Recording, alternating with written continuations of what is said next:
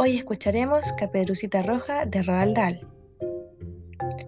Estando una mañana haciendo el bobo, le entró un hambre espantosa al señor Lobo, así que para echarse algo a la muela, se fue corriendo a casa de la abuela. ¿Puedo pasar, señora? preguntó.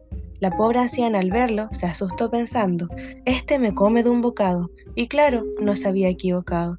Se convirtió la abuela en alimento en menos tiempo del que aquí te cuento. Lo malo es que era flaca y tan huesuda que luego no le fue de gran ayuda. Sigo teniendo un hambre aterradora, tendré que merendarme otra señora. Y al no encontrar ninguna en la nevera, gruñó con impaciencia aquella fiera. Esperaré sentado hasta que vuelva Caperucita Roja de la selva que así llamaba el bosque la limaña, creyéndose en Brasil y no en España, y porque no se viera su fiereza, se disfrazó de abuela con presteza, se dio laca en las uñas y en el pelo, se puso la gran falda gris de vuelo, zapatos, sombreritos y una chaqueta, y se sentó en espera de la nieta. Llegó por fin Caperucita a mediodía y dijo, ¿Cómo estás, abuela mía? Por cierto, me impresionan tus orejas, para mejor oírte, que las viejas somos un poco sordas.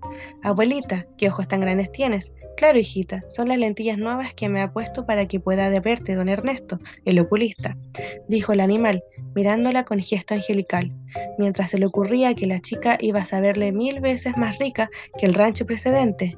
De repente, Caperucita dijo, ¿Qué imponente abrigo de piel llevas este invierno? El lobo, estupefacto, dijo, un cuerno.